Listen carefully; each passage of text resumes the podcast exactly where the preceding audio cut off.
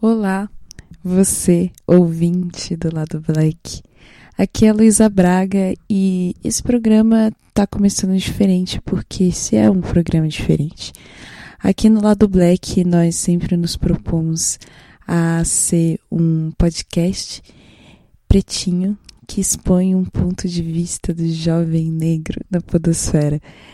E essa questão do ponto de vista sempre foi muito importante pra gente, ela não tá aí à toa. A gente entende que o nosso ponto de vista preto na sociedade, ele precisa ser considerado porque ele carrega dentro de si experiências e subjetividades que são próprias de nós como negros, brasileiros e jovens no mundo de hoje. E para além disso, é, a comunidade que o Lado Black virou assim pra gente também tinha como objetivo, né, dar suporte para que a gente criasse mais e mais e mais conteúdos. Sempre foi a nossa ideia de diversificar o lado black e fazer com que ele crescesse e se transformasse em coisas novas. E o projeto de hoje, o episódio de hoje, faz parte desse, desse processo. É, é um projeto proposto pelo John, nosso queridíssimo John Hazen, que vai fazer entrevistas com diversas pessoas, expondo esses diversos pontos de vistas que existem no mundo sobre assuntos pertinentes à nossa vivência e ao nosso cotidiano. É, a ideia é trabalhar com o conceito de paralaxe, né? Foi o que o John que passou, inclusive, que esse foi uma das inspirações para o conceito dele. A ideia de que a diferença em um objeto, na maneira como ele é observado por observadores que estão em posições diferentes. Eu acredito muito nessa ideia, eu valorizo muito ela, eu achei incrível esse conceito para o trabalho porque a nossa história nada mais é do que um ponto de vista registrado, né? Se a nossa história fosse escrita por outro ponto de vista, nós provavelmente teríamos valores diferentes, diferentes heróis e diferentes vilões na nossa história. E não que exista um ponto de vista correto ou não na nossa sociedade, acho que isso já é muito evidente em várias discussões e talvez esse material contribua para isso. Mas explorar a vivência das pessoas e a maneira como elas registram os fatos que acontecem em torno dela é muito importante para nós, se a gente quiser realmente entender a nossa humanidade e a nossa pluralidade de existências. Então, eu espero que vocês gostem do projeto. Ele ainda não tem uma periodicidade definida, mas ele vai acontecer aí durante esse 2018 maravilhoso que está começando agora. Aproveitem, é, talvez vai rolar muito mais conteúdo diferente. A gente está querendo voltar aí com muita alegria, muito amor no coração e muita produção boa para vocês. Então aproveitem esse novo caminho nesse novo ciclo do lado black.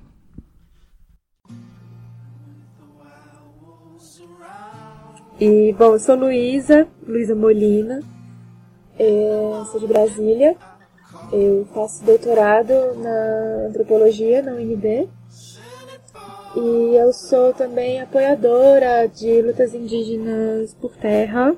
Atuo como apoiadora em diferentes mobilizações, campanhas e tudo mais. Me envolvi um pouco mais apoiando a questão do grupo é, em relação à resistência às barragens do Tapajós é, de 2015 para cá e tento aliar o meu interesse político com o meu interesse acadêmico no trabalho do doutorado em relação a essa discussão sobre direito à terra e vida.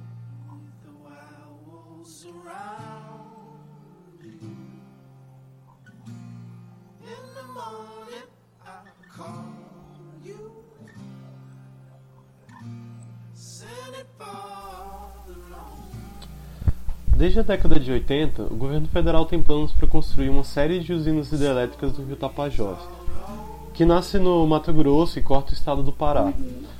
No entanto, diversas populações vivem às margens do rio e seriam gravemente atingidas caso as hidrelétricas fossem construídas.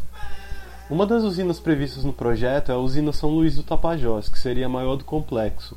A questão é que na área que seria alagada pela construção da usina vivem, entre outros grupos, os Munduruku, os cortadores de cabeças, né, que são uma população historicamente famosa pela tradição guerreira que eles têm e que hoje luta pela preservação e reconhecimento do seu território. A terra onde vivem os Munduruku está em processo de reconhecimento pela FUNAI e lá acontece algo que se repete em muitos outros lugares. Para possibilitar a construção da hidrelétrica, a FUNAI atrasa a demarcação das terras e, enquanto isso, o governo pode fazer de conta que os Munduruku não existem. Daí, cansados do jogo do Estado, os índios resolveram então fazer eles mesmos a demarcação das terras. E é sobre isso que a gente vai conversar hoje.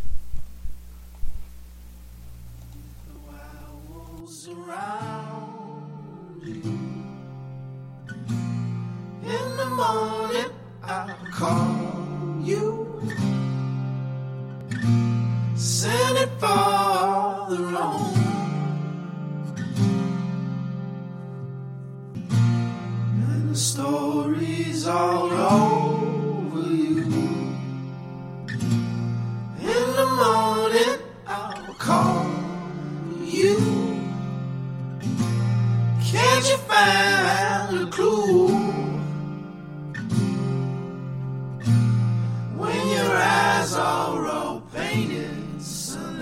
É, e o, o, primeiro contato que eu tive assim com a, com a, sua pesquisa foi no, na sua defesa de dissertação, né? Eu, eu fui lá para assistir a defesa e eu, eu achei super interessante o tema, mas eu tive muita dificuldade de acompanhar a defesa.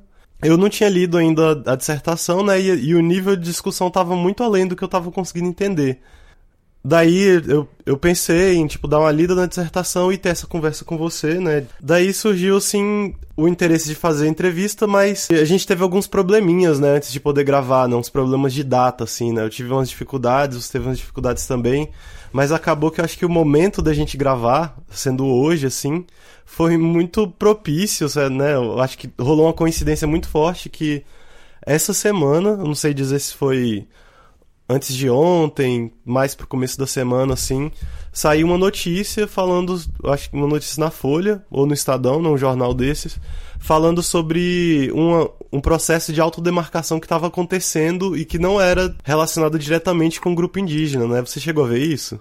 Sim, vi sim. Eu conheço algumas pessoas dessa, desse lugar, né, onde eles estão se demarcando e conheço a luta deles também há, há um tempo. Eles são vizinhos dos Munduruku, né, na margem oposta do, do Tapajós, na região do Médio Tapajós, lá de Itaituba, é um assentamento agroextrativista chamado Montanha Mangabá. E eles foram, inclusive, fundamentais na, na, na demarcação dos Munduruku também. Então, assim, essa, essa fronteira, né, hoje em dia, de essa fronteira de, de grupos e identidades é, indígenas não indígenas no que diz respeito à terra, está sendo muito. É, quer dizer, tá, as, as lutas elas estão convergindo, né? Assim, tá, a identidade não está sendo uma fronteira em que não se tem contato, né? Assim, não tem a autodemarcação dos mundurucus foi, contou super com o apoio desse, dos beiradeiros, né? Que eles se, entendem como se chamam de beiradeiros, na né, comunidade ribeirinha lá de Montanha Mangabal. E agora os mundurucus estão ajudando também eles na autodemarcação deles, assim. E essas alianças, né, são alianças muito. Essa aliança foi inédita né, na época da, da demarcação de, de Saremaibana, dos Mundurucula, no meio de Tapajós, em 2014, 2015.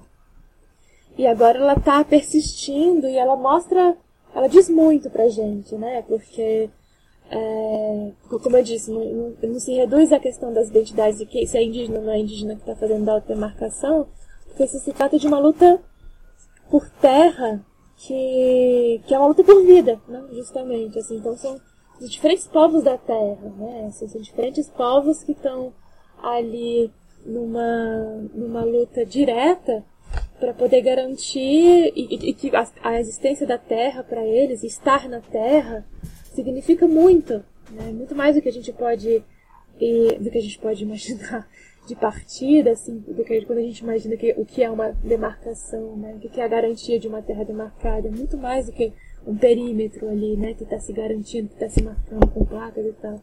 Tem muito mais do que isso. Então, os diferentes, e não só para povos indígenas, mas também para povos para povos ribeirinhos, para comunidades quilombolas, enfim, para outros povos da terra, assim, né? Então, achei incrível, né? Muito legal que tenha, que, porque esse pessoal de Montanha Mangabal, a história deles é muito interessante, porque eles ocupam, eles estão ali naquela, naquela região há mais de dois séculos, assim, e, e, a, e a ocupação deles ali na região tem super a ver com, com os, os ciclos econômicos, né, que, que mobilizaram, que, que, que, marcaram né, aquela região ali na Amazônia, que se da borracha. Então, muitos dos beiradeiros que vivem lá hoje são descendentes de seringueiros. É, inclusive, a própria organização do assentamento segue é, é um pouco o padrão das, das colocações né, da borracha, com lugares bem.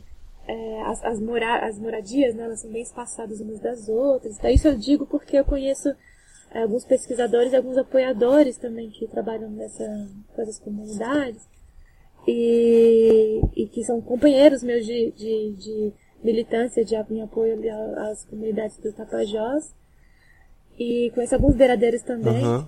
E aí, assim, eles estão eles lá ocupando aquela região há muito, né, tipo, muito tempo, pelo menos dois séculos, e estão lutando aí para ter, pra ter a garantia ali da, da terra para eles, porque o que tem de, de grilagem ali, eles lutaram assim durante décadas, décadas mesmo, contra uma maior grileira, uma, uma empresa chamada Indusolo, que maior grileira da Amazônia praticamente assim. Uhum. E, e, e, como não é justamente assim, não é nem indígena e, e, nem. Principalmente porque não, por não ser indígena, por ser uma comunidade ribeirinha, teve muito pouca visibilidade, né, a luta deles, assim.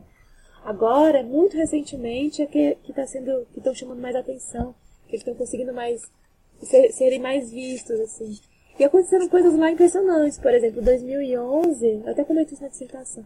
2011, eles estavam pleiteando uma resex, né, uma reserva extrativista lá para a região, que para eles seria o ideal.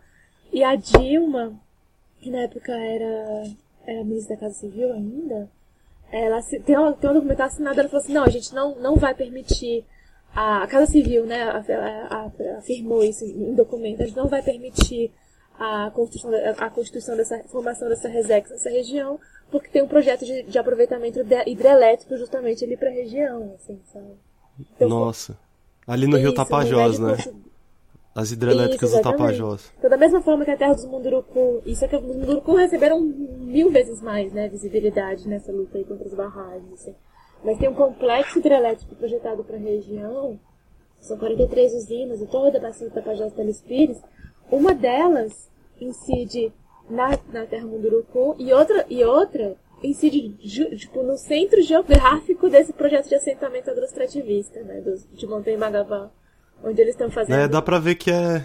Uhum. Dá pra ver que é um, uma situação que junta várias comunidades diferentes, né? De várias origens diferentes ali na mesma região.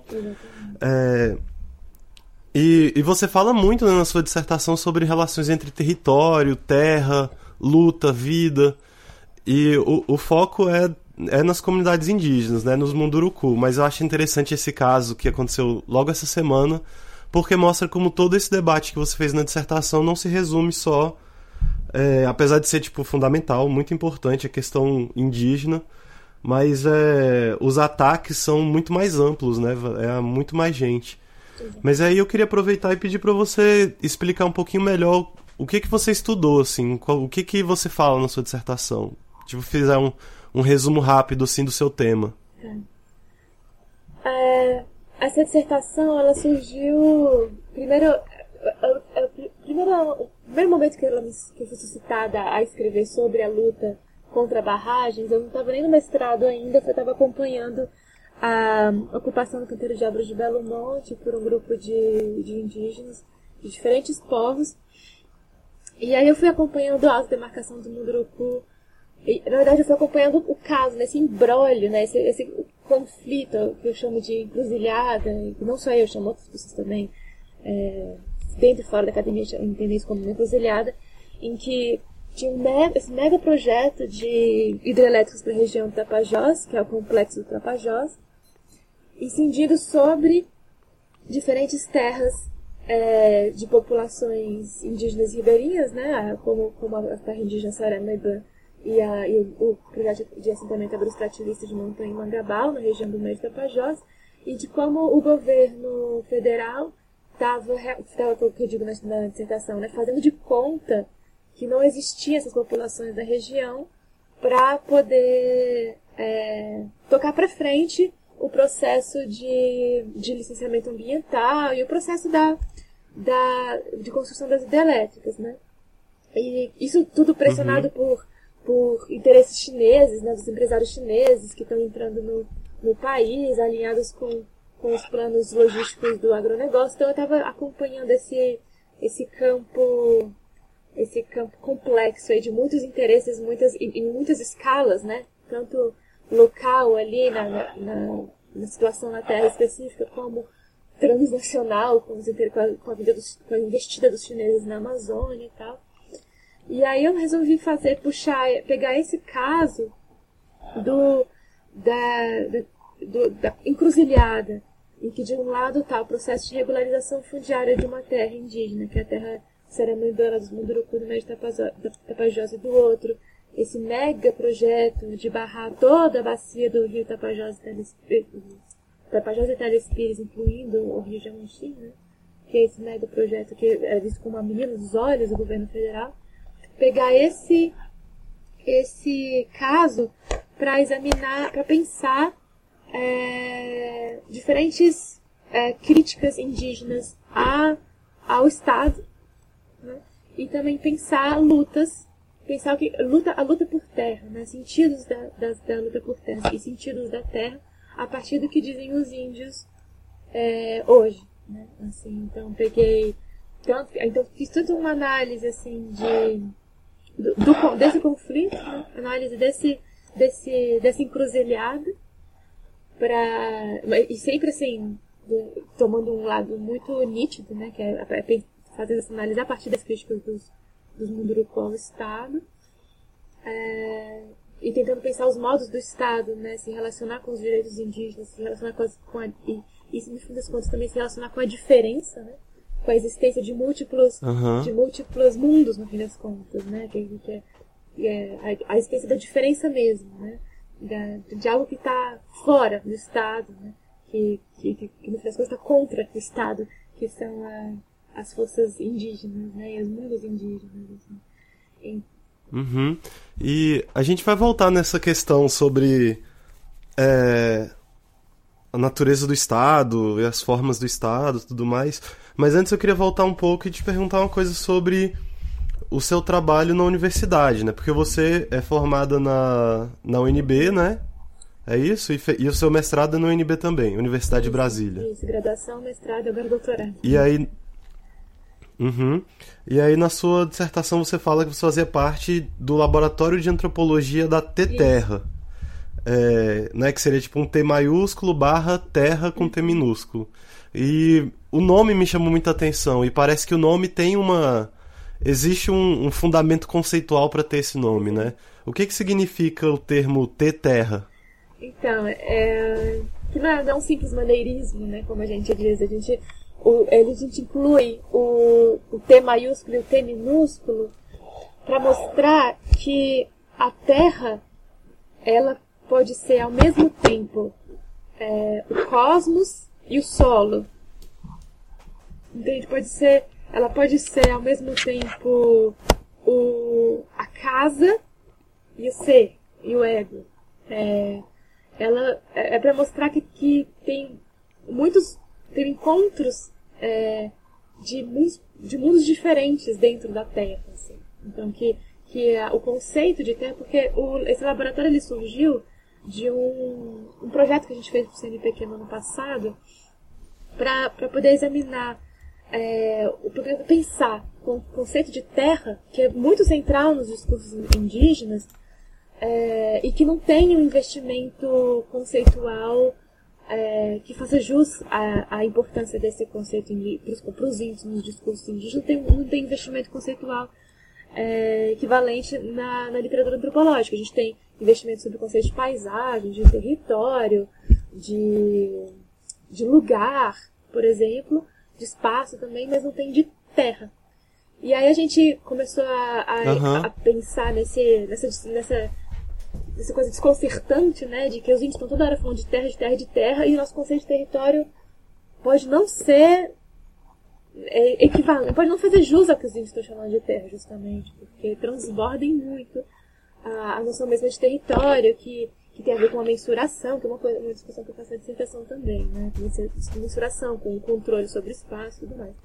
E aí a gente formou, a gente fez esse, uhum. esse projeto e a gente formou esse laboratório a partir dele, mas justamente pensando que essa questão não se resume às experiências indígenas, né? Que não se reduz ao, assim, não, se, não se encerra só nos universos indígenas, mas que tem a ver, que é, que é algo que os diferentes povos da Terra estão chamando a atenção. Então a gente está fazendo agora uma discussão também com, com pessoas que são quilombolas e que trabalham com comunidades quilombolas, com pessoas em contextos urbanos também.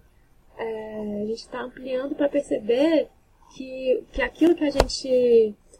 que, que a importância é, ontológica e política da Terra não está só. É, não, não, tá, não é, está sendo só chamada atenção pelos índios, né, mas também por outros povos. Então, a gente está se reunindo para pensar isso. Assim, assim. Entendi. É, porque, inclusive, você chega né, na sua dissertação a, a, fazer a afirmação de que o modelo que a gente tem hoje de terras indígenas é, seria contraditório com as formas de vida tradicional. Daí eu queria saber de você assim. É... Primeiro, dá uma explicada para quem estiver ouvindo pra gente o que que, o que que são as terras indígenas, né? Como é que é esse modelo e por que que ele é contraditório com formas de vida? Ou com, com formas tradicionais de vida, não sei é, tem a ver com essa diferença de terra com T maiúsculo e terra com T minúsculo? De certa forma, sim. É, uma, uma expressão dessa diferença de terra com T maiúsculo e terra com T minúsculo pode ser essa diferença entre a terra indígena como categoria é, estatal para identificar uma determinada área e as terras que são vividas pelos povos, né? Você, você realmente pegou uma questão importante que pode suscitar estranhamentos, assim, né?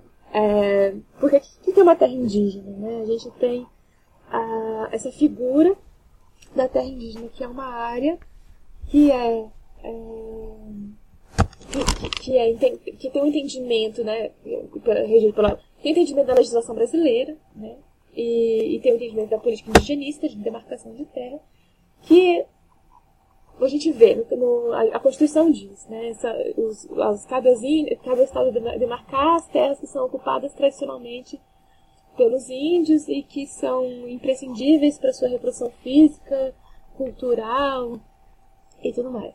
E aí tem uma. E aí se cria com isso a figura da, da terra indígena, que antes teve outras figuras em outros momentos da, da política indigenista, antes foi áreas indígenas, reservas indígenas e tudo mais. Então hoje em dia a gente tem essa figura dessa terra e o que, que é? É um, é um, um território no sentido mais amplo do termo, onde que são que é, que é isso, se a gente for pegar a defesa da, da Constituição, um território que, que é fundamental para a existência de determinado povo. Então, para alguns povos, é, é um território onde foi, onde o, o criador da humanidade foi e criou o primeiro homem, assim, por exemplo, entendeu? Onde surgiu a humanidade. Para outros povos é uhum. território onde tá, o lugar, o território no sentido mais amplo, que tem os lugares são considerados sagrados para os povos, determinados povos, onde passou, por exemplo, um herói, um herói mítico, ou onde para onde vão as almas dos mortos, né? Tem que tem esses lugares são considerados sagrados, ou é, um determinado, determinado território onde estão enterrados os, os, os antepassados, mas, e, e também, é, como a gente inclusive tem tentado argumentar, porque as ofensivas é, dentro e fora do governo, né, das várias forças anti-indígenas estão, estão muito fortes, cada vez mais, gente tem tentado argumentar é, que é, as terras, elas são os lugares onde onde a memória da vida dos coletivos é produzida também, na relação com a terra, na relação com os lugares, nas relações das pessoas entre si nos lugares, nas relações das pessoas com os lugares. Então, Então, nesse sentido, a gente tem, de, por um lado, uma, uma figura, uma, uma categoria né, de terra indígena que é, é que está inscrita na, é, normativamente, por assim dizer, e que tem um processo administrativo próprio para identificá-la e demarcá-la e homologá-la, e aí ela passa a ser uma terra de usufruto exclusivo dos índios, uma terra de união de usufruto exclusivo dos índios. E ela é, por assim dizer, é, do ponto de vista do Estado, não do ponto de vista do Estado, porque assim, isso, isso já em si já, um, já supõe um certo conceito de Estado. Né? Mas se a gente pensar a partir desse, dessa categoria é, estatal né, de terra indígena, ela é um polígono, né? ela é um, um, um uhum. espaço traçado. Uma marca no mapa. Ela é uma marca no mapa, justamente, traçada, identificada, traçada e, e, e marcada por placas com limites muito fixos e tudo mais. E que e essa, e essa categoria dessa, dessa forma, né, esse modo de, de criar uma terra indígena nesse sentido, né, no sentido que o Estado está criando, é um, justamente é, um, um, sentido de metrificação do espaço, de medir o espaço, de contornar ele para poder controlá-lo, né? Para se saber o que quem está onde, né? Fixa as populações é, limita os usos né, das populações do, do espaço, também protege, porque afinal de contas é, a história do país é a história de invasão das terras dos índios. Né? E, e, e, isso nunca acaba. Né? A colonização e vai, vai avançando, avançando, avançando ao longo dos séculos. E, então hoje a gente tem, mesmo nas terras demarcadas, a gente tem grilagem, a gente tem é, mineração, né? Mineração, desculpa, é, garimpo, a gente tem é, investidas de legislação para poder flexibilizar, para poder fazer justamente mineração, etc e tal. Então a gente, a, a, a, ao mesmo tempo que a delimitação e a fixação desses limites pelo Estado é, controla as populações e controla, controla as áreas, ela também protege. É o tipo o mínimo, né? O mínimo que, que se, se pode fazer para resguardar aquilo que, se fosse é, seguir o que de fato é vivido pelos índios, é, seria muito, muito mais, né? O que de fato é, é entendido pelos índios como território, apesar até um conceito assim de, de, do Catarina, território existencial, é, não, não, isso não se não se limita ao traçado dos polígonos, né, às, às fronteiras da, desse território que é marcado, que é controlado, que é mensurado pelo Estado. Né? Então eu digo que é que as, que as formas, os modelos de, de controle e de administração e de mensuração mesmo né, da, da terra indígena é, como, como terra indígena, digo TI, né, a terra indígena como categoria de Estado, ela é alienígena, as formas indígenas de habitar, porque, cara, os, os, os diferentes coletivos indígenas tem diferentes modos de estar na Terra. Então, assim, muitos, por exemplo, é, para muitos povos é fundamental mudar de aldeia quando morre uma pessoa. Isso faz parte da própria, de, da própria garantia do entendimento do que é ser humano. Assim. Porque se você se, se, morre alguém, você vive um processo de luto, você, você pode correr o risco de deixar de ser humano e, e ir pro, pro mundo dos mortos, assim, sacou? Então, Alguns povos têm a prática de morreu alguém, enterra lá, destrói a aldeia e muda e constrói uma aldeia em outro lugar. Ou, ou, sei lá, de dispersar os diferentes grupos locais pelo território, sem fazer aquela é, a fixação numa aldeia, numa aldeia grande, sabe, assim. E, então tem diferente, ou, de, ou mesmo a, a de, de, formar roças em, em diferentes lugares, depois as roças têm que ser desativadas para abrir outras roças em outros lugares. E, e essa, essas, esses diferentes modos de viver nas terras e de viver as terras, muitas vezes não é permitido pela fixação dos limites, né? É, e muitas vezes a, a, própria demarcação deixa de fora áreas que são consideradas é, fundamentais para a existência do, dos povos. Assim. E aí nisso acontecem grandes desastres, como por exemplo é, uma, uma uma hidrelétrica lá no Telespires, na mesma bacia né, onde tem a hidrelétrica Tapajós, destruiu nada menos do que o lugar para onde vão as almas dos mortos do Munduruku.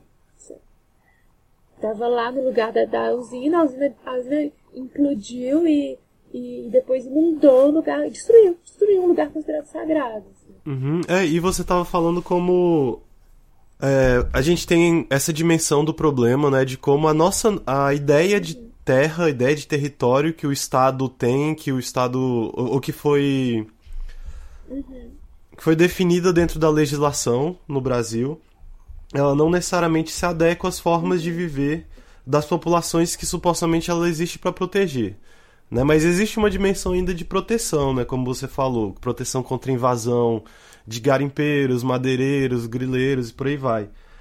É, e daí a gente tem um procedimento administrativo para fazer essas demarcações, para definir para o Estado o que, que é a área indígena que ele deve proteger e controlar. É, mas muitas vezes acontece das próprias instituições estatais uhum. não cumprirem o papel delas nesses processos de demarcação, né? Hoje em dia, se eu não estou enganado, quem faz a demarcação das terras, né, para dizer onde começa e onde termina uhum. a terra indígena é o INCRA. E a gente tem vários exemplos, inclusive a o meu o lugar onde eu estudo tem essa mesma questão, né, de como o INCRA simplesmente ou demora muito para fazer a demarcação, ou faz a demarcação e não publica o, o relatório, né, que é um, um passo essencial para a oficialização da terra, seja terra indígena, terra quilombola, outros tipos de terra, precisa ter essa demarcação de ser reconhecida. E o INCRA muitas vezes não faz. Fica enrolando, pode ser por questões políticas, o que for, é, mas ele, ele se omite no papel dele e aí a gente tem algumas situações em que as próprias comunidades que seriam beneficiadas pela demarcação, elas vão lá e fazem a demarcação delas mesmas, né? Que seria a autodemarcação, que é um conceito muito importante na sua dissertação. É, tem como você explicar um pouco o que, que é autodemarcação e como ela é diferente do conceito de retomadas? Você pode falar um pouquinho desses dois conceitos? Claro, claro.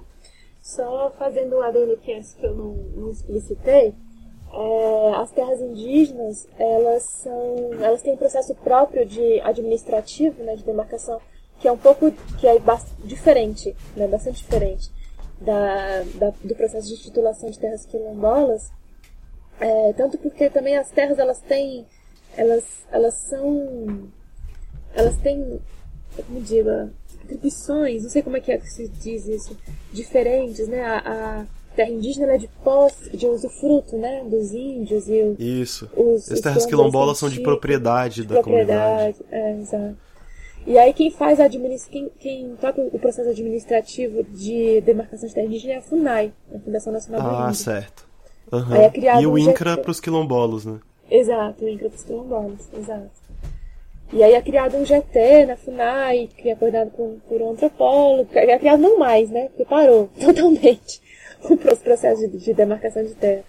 É, criado o GT, que é, que é coordenado por antropólogo, que faz identificação da terra, seguindo um, um, as diretrizes da portaria do portaria do Ministério da Justiça, e aí essa terra é, depois tem o, esse, o relatório é aprovado pela Fundação Nacional do, Fundação Nacional do Índio, e é mandado para o Ministério da Justiça, que declara a, os limites da terra, e aí ela passa a existir oficialmente, né, para o Estado brasileiro.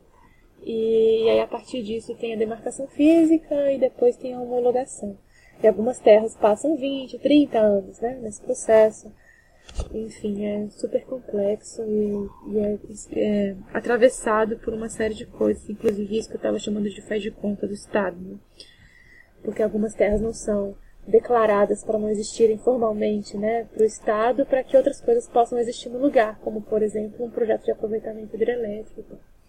E aí, nesse sentido, e aí os índios é, sacam isso muito bem, né? Eles sacam o jogo, por mais que o Estado às vezes pareça como um labirinto, de onde a gente nunca sabe o que pode sair, né? Meio que o labirinto do Minotauro, assim. É, os índios sacam bem como o Estado joga, inclusive, com as próprias normas, né, e com os próprios processos, assim. Então, os Munduruku, eles sacaram que o governo, inclusive a, a, a, presidente da Fundação Nacional do Índio falou isso com todas as letras para o Munduruku em setembro de 2014. Falou assim, olha, o estudo está pronto, né? Eu falei para vocês, ó, faz o GT e aí o GT identifica a Terra e faz o relatório.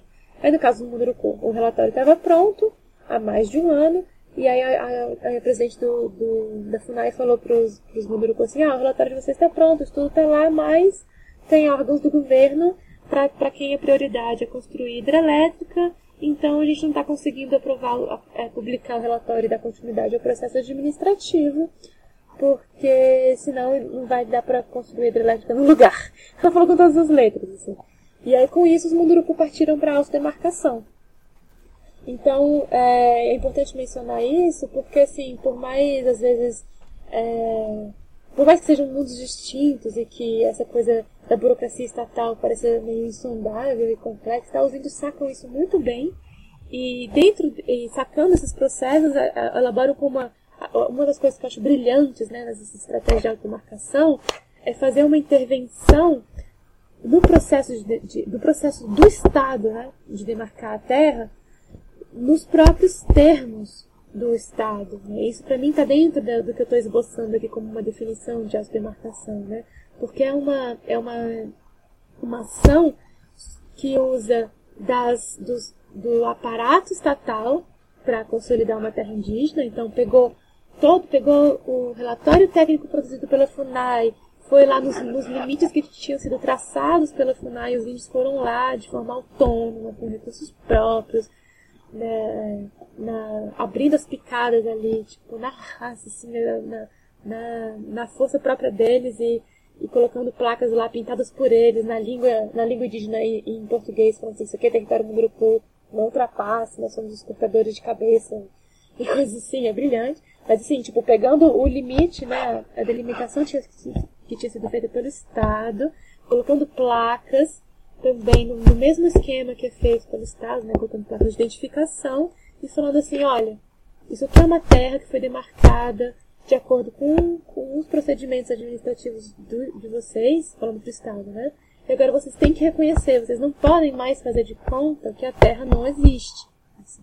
Então, faz como faz com que o Estado ele se dobre sobre si mesmo, né? Tipo, porque se antes ele estava é, evitando reconhecer que a Terra existe para poder é, dar lugar, dar vazão a um, a um projeto hidrelétrico, agora, é, ou seja, ele, que ele estava tipo, jogando com os próprios, com as próprias normas e com, né, com as próprias, as próprias normas mesmo, os índios vão lá e jogam com a norma também, falando assim, não, ó, tá aqui, vocês não podem fingir que não existe mais, assim. Então eles, eles como se eles jogassem o jogo do Estado, mas para atrair o jogo, assim. Para fazer com que o jogo se, se cinda, né, se, se quebre de dentro, assim. Que o Estado não pode mais fazer de conta que não existe, assim. É isso que eu acho brilhante, assim. Tipo.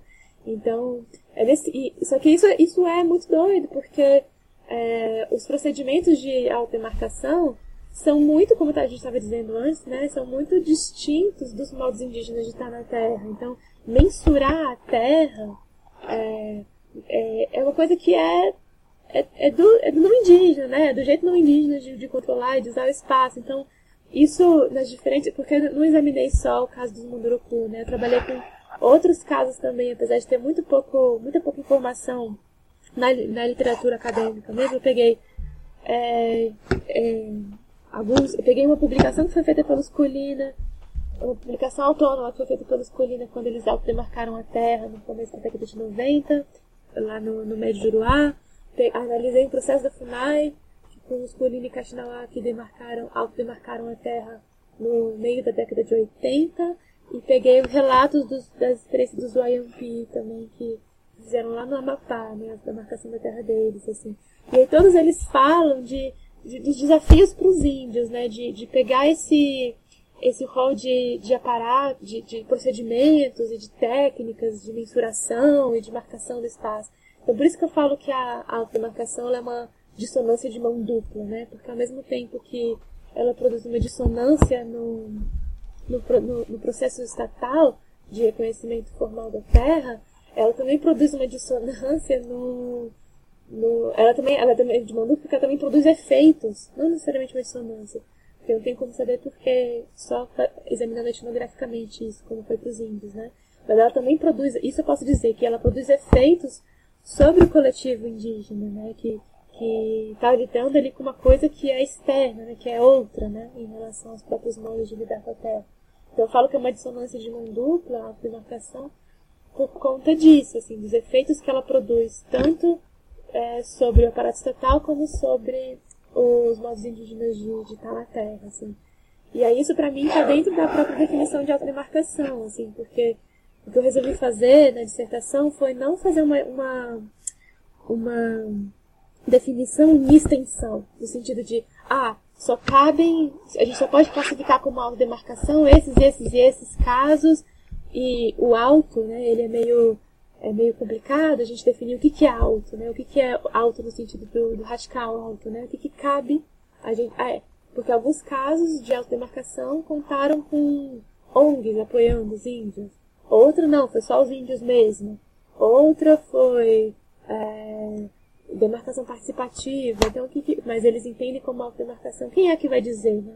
Não vai ser eu. Eu não acho que eu deva ter o poder de dizer de fora aqui o que, que é alto e o que não é alto. Então, eu resolvi é, desblocar o problema e colocar a definição de autodemarcação uma definição mais intensiva, por assim dizer, assim, de, de pensar o, o radical alto não como uma, de, uma delimitação do que, que é um coletivo indígena, né? o que, que cabe ali no alto, mas como um, um, mas pensando ela pelos efeitos que a ação indígena produz no, no processo estatal e no entendimento estatal da, da, da demarcação né? e da terra, no fim das contas. Né? Assim, então, como a autodemarcação seria para mim é, essa, é, de luta mesmo, assim, no, e aí cabem muitas experiências diferentes nisso, né, e aí cabe aos, a, as, diferentes, as diferentes experiências, né, as diferentes iniciativas indígenas mostrarem pra gente os efeitos que elas produzem sobre,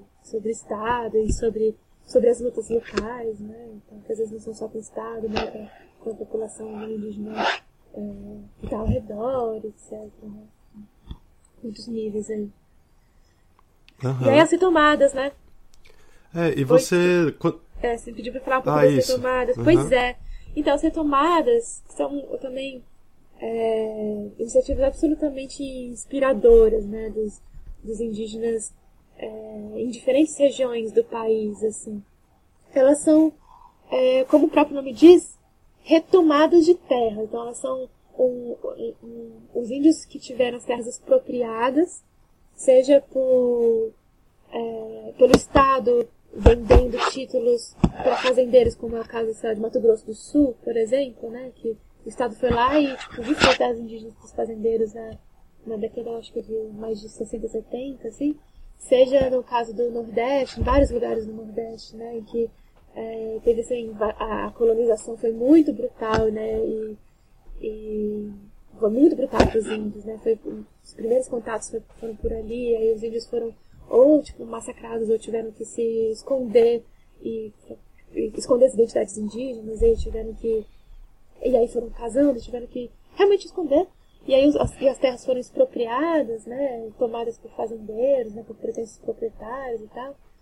Essas terras, elas, os, os índios nunca, nunca esqueceram né, assim, tipo, nunca deixaram de lembrar de que que aquelas terras eram os lugares onde tem é, os lugares, as terras deles, né? As terras onde tem os ou os encantados, nossa, eu arrepio só de falar disso. Assim. Mas é, os lugares considerados sagrados, os lugares onde moram os encantados, são seres não humanos, né? Que, que guiam espiritualmente, que dão força para o coletivo, que participam ativamente da constituição mesma da terra e da constituição dos, dos coletivos indígenas, enfim é, eles nunca deixaram de lembrar, né? Então eles vão e retomam essas terras. Então, é, tem uma, eles entram novamente no território e, e, ocupam, né? Tem uma relação muito próxima com a ação direta mesmo, assim, né? com a ocupação de, dessas terras. E, e, essa, e essas retomadas, elas são super. Eu tenho um trabalho que eu realmente recomendo aí para quem estiver ouvindo a gente, que é um trabalho maravilhoso de uma, de uma antropóloga chamada Daniela Larcon que fez é, o mestrado no CEPAC aqui na MB e agora faz o doutorado no Museu Nacional, no Rio de Janeiro. E ela, ela é uma etnógrafa das retomadas de terra junto aos Tupinambá da Serra do Padeiro, né, no sul da Bahia, assim.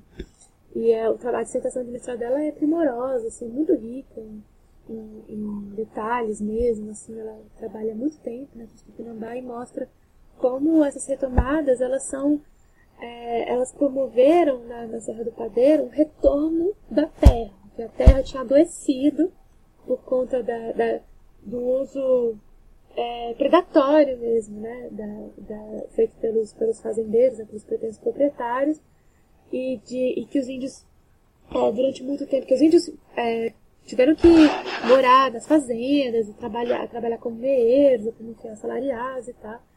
E aí os índios adoeceram junto com a terra, a terra ia adoecendo também. E aí com, a, com as retomadas a terra foi, foi ganhando de novo vigor e, e nossa, é, é muito lindo, assim, é muito, muito forte. E os encantados que são esses seres não humanos que, que moram na Serra do Padeiro, né? Eles puderam voltar também. E, aí são, e é muito doido, porque os encantados eles participam diretamente das ações políticas dos índios. Então eles, eles dão, por exemplo, é, orientações sobre que plantas usar quando tem, sei lá, tipo, é, spray de, de pimenta, sacou? Assim, e, é, e como eles dão tipo, orientações próximas direta mesmo, sobre como, em que momento entrar, como, como é, se, como se, a, como atuar em relação à polícia, assim, é muito incrível. E eles preparam espiritualmente os índios, preparam espiritualmente a, a, a terra, é incrível. E eles, e eles atuam diretamente na recuperação da terra também, assim. Então eu super recomendo esse trabalho da Daniela. É absolut... Ela tem filme também, um documentário, chama O Retorno da Terra. Que, é, que tá no YouTube também, maravilhoso, uhum. e super recomendo.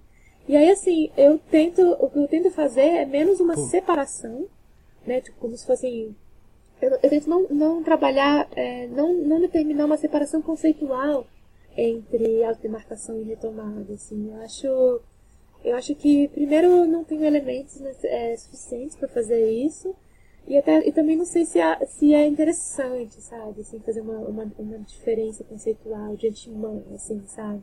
Porque há, muitas vezes essas demarcações elas têm muito de retomada também, elas têm direção direta também, né? De ocupação do espaço, né?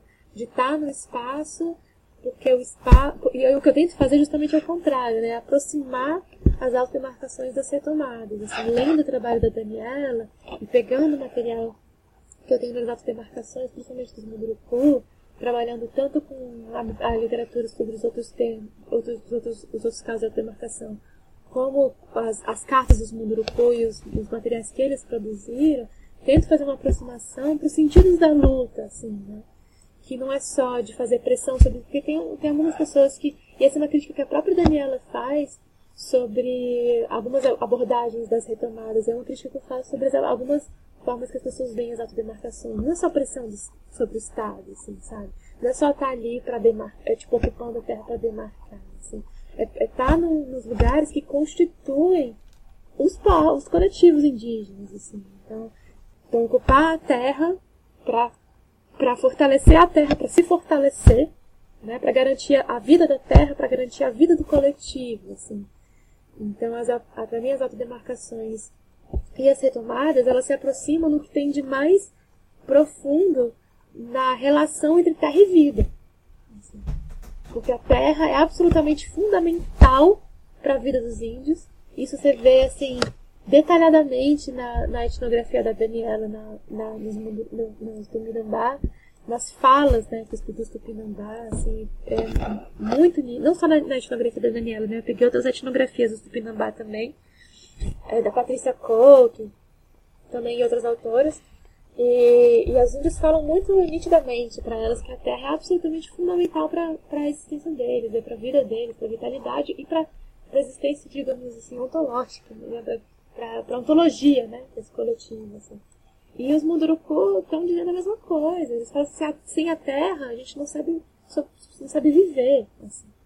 E, e eu pego, faço uma análise das, das cartas, assim, inclusive para para argumentar, e esse é o meu interesse atual de pesquisa, que quando se, se tira uma terra, seja por expropriação, ou quando se destrói uma terra, seja por é, é, hidrelétrica, por mineração, por alguma coisa desse tipo, você não está só cometendo etnocídio, né?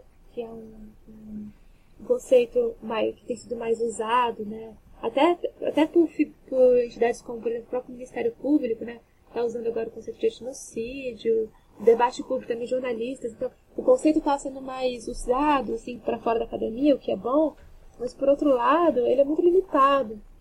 E aí eu tento tentando me argumentar, meu último capítulo de dissertação foi sobre isso, e meu projeto de doutorado é sobre isso também, argumentar que não é só etnocídio, que é genocídio. Assim, que você tirar a terra de um povo, um povo que diz com todas as letras que aquela terra faz parte da vida deles, você está cometendo muito mais. Né? Você está cometendo algo sobre. Tá, como dizem os, os índios que ocuparam a canteiro de obras de Belo Monte, que construir hidrelétrica e barrar o rio e inundar a terra mata eles sem precisar de arma. Então, assim, que não é uma morte menor. Não é só uma morte da cultura, né? Como supõe o, conceito de etnocídio, né? É uma morte do povo mesmo. Assim. E, então, é, essa, essa, é, essa ligação íntima e profunda entre terra e vida também se vê no que a, na dimensão de morte mesmo, que tem a, expropriação, o desterro, a destruição de uma terra, né, coisas assim. Verdade, e é sensacional a maneira como várias comunidades indígenas estão se articulando entre si com outros povos que são atingidos pelos projetos de hidrelétricas ou de, de ferrovias, que também é um, um tema de rodovias, que são é, formas pelas, pelas quais o Estado e a iniciativa privada vão é, tomando as terras, principalmente mais no oeste do Brasil, né, que é onde seria a, a fronteira que o Estado está tentando empurrar, mas são coisas que acontecem por todo o país. Daí, assim, eu vou te fazer uma pergunta que eu. É, é mais ou menos. É, na verdade, é exatamente a pergunta que você se coloca num dos últimos capítulos da sua dissertação, né? Que é qual o esforço imaginativo que as políticas indígenas nos convidam. Assim, eu tô pensando tanto para entender as lutas dos povos indígenas, mas também para entender as, as nossas lutas dentro as nossas lutas que eu quero dizer assim tipo as, as lutas da, é, da, sociedade na sociedade civil contra o estado ou qualquer outro tipo de luta urbana por exemplo de povos não indígenas. É, o que, que você acha que esses outros grupos que muitas vezes têm lutas que são de, de outras de outras dimensões né? Não é uma luta pela terra mas pode ser uma luta sei lá por transporte público por saúde pública qualquer coisa né é, o que, que você acha que, para quem luta, uh, as, as lutas indígenas podem trazer alguma alguma reflexão interessante pra gente? Né? Qual é o esforço imaginativo que as lutas indígenas trazem? Feliz de ouvir essa pergunta, porque, das contas, essa é a pergunta que anima não só esse trabalho, mas que, que me acompanha na vida, assim. É foi foi mais ou menos isso que me. Foi não, mais ou menos isso não, mas era isso que estava por trás do meu movimento, inclusive depois de, de procurar movimento autônomo aqui em Brasília.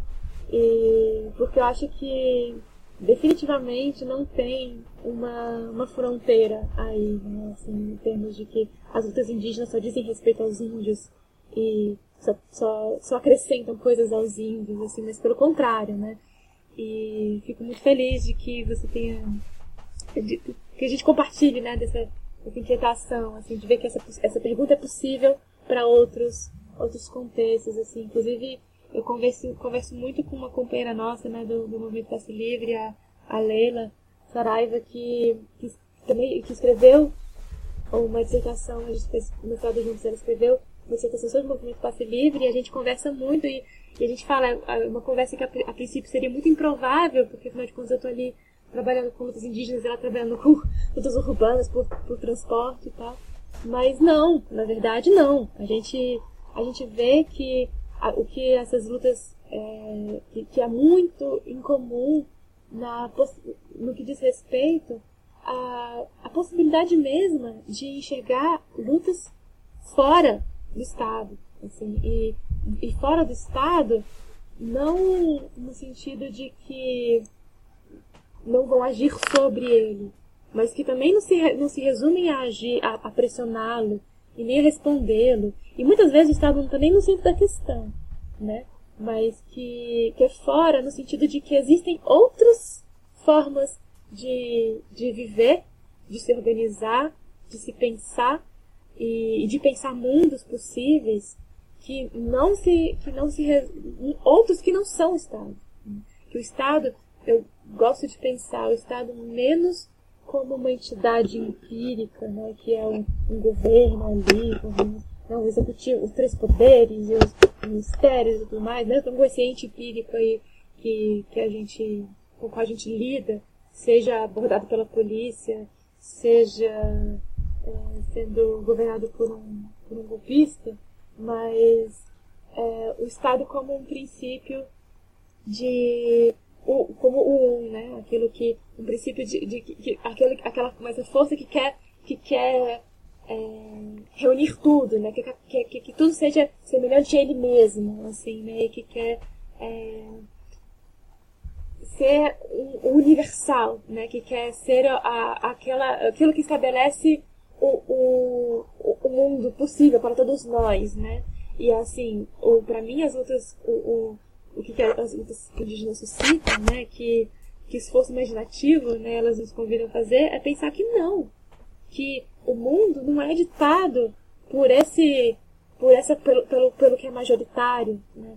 O mundo não é ditado pela, por essa voz que se que porque, que, mas eu digo que eu prefiro pensar o Estado não como uma coisa empírica, não porque eu não acho que a gente deva pensar concretamente a, o, as forças majoritárias no que elas têm de históricas e no que elas têm, o que, o que é a hegemonia. Não é isso, assim, eu acho que a gente deve sim pensar que, por exemplo, tem uma força majoritária que é branca, que é né, de, um, de, de uma elite, que tem uma história, que é, enfim, é empiricamente construída, assim, não, definitivamente não acho que a gente deva afastar essa, essa, essa dimensão. Acho que elas são complementares. E, é o, que, que eu, o que eu quero dizer é quando a gente chama atenção para essa outra dimensão, que está falando do um, né? Do Estado como uma força que se pretende una, né? Que se pretende, que pretende universalizar é, os modos de vida, né? Que pretende uniformizar os modos de vida que sejam toda a semelhança dele, é que e, e, que os índios, os índios e outros, outros coletivos, né, que estão fora disso, nos convidam a, a ver que tem outras formas de pensar e de criar mundos possíveis fora desse, dessa unidade, é de pensar que existem outras, outras formas de criar mundos possíveis que não são brancos, que não são pluralistas, que não são, sabe? É, uhum. é, então, que não são grandes empresários, enfim, né? Que não são os donos do poder de sempre, né? Então, assim, é, contrapoderes, né? A, a possibilidade de emergir contrapoderes em multiplicidades mesmo de, de formas de viver. Assim. Para mim, os, os índios estão, estão afirmando, estando fora do Estado, nesse sentido, estando principalmente contra o Estado, eles estão afirmando que, que, é, que é possível, que é preciso existir multiplicidade. Assim. Que muitos, que, que é preciso existir, por exemplo, é, um lugar onde para onde vão as almas dos, dos mortos Munduruku contra uma, uma, uma hidrelétrica que inunda a, que inunda a Amazônia, entendeu? Assim, que precisa existir essa multiplicidade, precisa existir a, a, a Serra do Padeiro, onde estão os encantados dos Tupinambá, contra os fazendeiros brancos que, que, que expropriam as terras dos índios historicamente, no sul da Bahia que são grandes latifundiários, assim, entende? Então, assim, que precisa existir esses, que, que esses muitos é, mundos possíveis precisam coexistir na multiplicidade mesmo deles e que vão se multiplicando cada vez mais. Ou seja, que essa, que o Estado, na verdade, ele é, ele não, não nem é, não só não é o centro do universo, não é o centro dos mundos, não é o único mundo possível, não é o centro dos mundos possíveis, ele é só mais um entre muitas, muitas formas de, de, de viver e de, de projetar é, e, de, e de projetar de projetar a vida, de projetar e de multiplicar a vida. Uhum. Luísa, sensacional. Adorei essa sua última fala. Tem muito a ver com várias coisas que eu penso. Dá pra gente ver ecos, né, dessa ideia sei lá, nos movimentos zapatistas no México, no, no Kurdistão, é, em várias lutas que acontecem no Brasil, né, de várias comunidades que buscam sua autonomia, buscam a afirmação da sua cultura. E não só a afirmação da cultura, né, como formas de viver de fazer, mas pensando nessa dimensão de como uh, experimentar a cultura e viver podem ser coisas intimamente entrelaçadas, né? É, acho que lendo a sua dissertação eu pensei muito nisso, pensei muito sobre como é importante a gente dar atenção para essas lutas, até para a gente se libertar um pouco das nossas amarras conceituais, né? Que a gente tem um pouco essa esse condicionamento dentro do, do que a gente é ensinado, sei lá, nas escolas, na, dentro da nossa família, o tempo inteiro, em quase todas as nossas relações sociais, de como é, essa forma de pensar estatal, burocrática, né, verticalizada, hierárquica, controladora, que captura tudo. É, a gente vive isso o tempo inteiro e de como é importante a gente também se desprender disso, né? Para poder viver a diferença, né? E, e, permitir que a diferença viva, né? Ah, mas eu queria te agradecer muito por ter uh, disponibilizado seu tempo para a gente fazer essa conversa. Queria te parabenizar pela sua dissertação, que eu achei fantástica. Sinceramente, uma das melhores coisas que eu li nos últimos tempos, assim. É... E agora eu queria te dar o um espaço para você, se quiser dar, fazer uma consideração final, falar alguma última coisa e também falar um pouco assim sobre quem quiser te encontrar, quem quiser conversar com você, como é que entra em contato. É... Você pode falar dos seus livros, né? Que eu fiquei sabendo que você está lançando vários livros, assim, vários livros. Super produtivo. Mais produtivo do que vários professores que estão aí ganhando bolsa da CAPES. Né? Então, fala aí, Luísa. Ah, John, muito obrigada. Você é muito generoso. muito generoso. Eu fico muito, muito, muito feliz mesmo com essa oportunidade de conversa, assim. É, a gente definitivamente ganha mais é no diálogo, né? Em pensar as coisas junto. Às vezes a a academia ela, ela isola muitas pessoas em muitos sentidos, né? E eu fico muito feliz de que, que esse trabalho tenha chegado aí, ecoado, assim. eu vou ficar muito feliz também se as pessoas que ouviram essa conversa tiverem a fim de trocar ideia, assim, assim, com certeza vai, nossa, vai ser um, um prazer imenso, assim, poder conversar mais e mais sobre isso. Cada vez, cada, cada conversa a gente ganha, ele vai se multiplicando, né? Que nem estava dizendo da multiplicação da diferença, né? Assim, cada, cada encontro, cada conversa, a gente vai se multiplicando, multiplicando as nossas ideias, assim. Então, é, fico muito, muito grata mesmo. Eu, eu tô, bom, vou, tô absolutamente aberta para conversar, como eu disse, assim, vai ser um prazer. Eu até peço, assim, nossa, quem tiver afim, por favor, entre em contato. Eu tenho um e-mail, lupontesmolina.gmail.com e o Twitter, lupontesmolina também, e o Facebook, que também é lupontesmolina, então acho que isso facilita as pessoas encontrarem. mais fácil, mais fácil que os meus.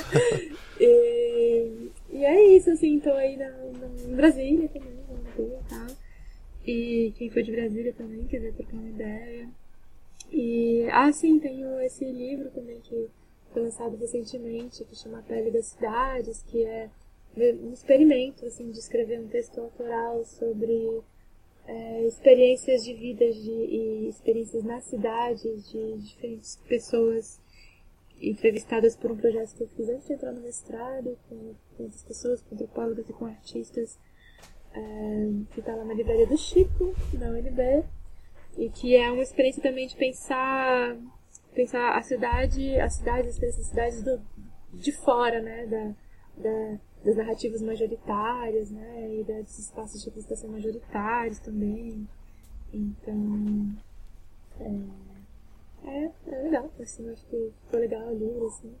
E o outro, e é só, só, é só esse, na verdade, que eu lancei, né, o outro ainda vai ser produzido, que é o livro de dissertação, em breve, ano que vem, quem sabe, mas que tá em processo aí. E é isso, John, cara. Muito obrigada. Espero que a gente possa conversar mais. E que você converse mais no Split, na questão do que eu tinha dito. E agradeço muito, muito mesmo. Foi um prazer imenso. Assim.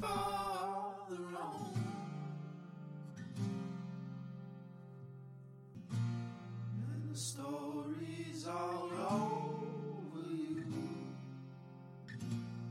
In the morning, I'll call you. Can't you find a clue?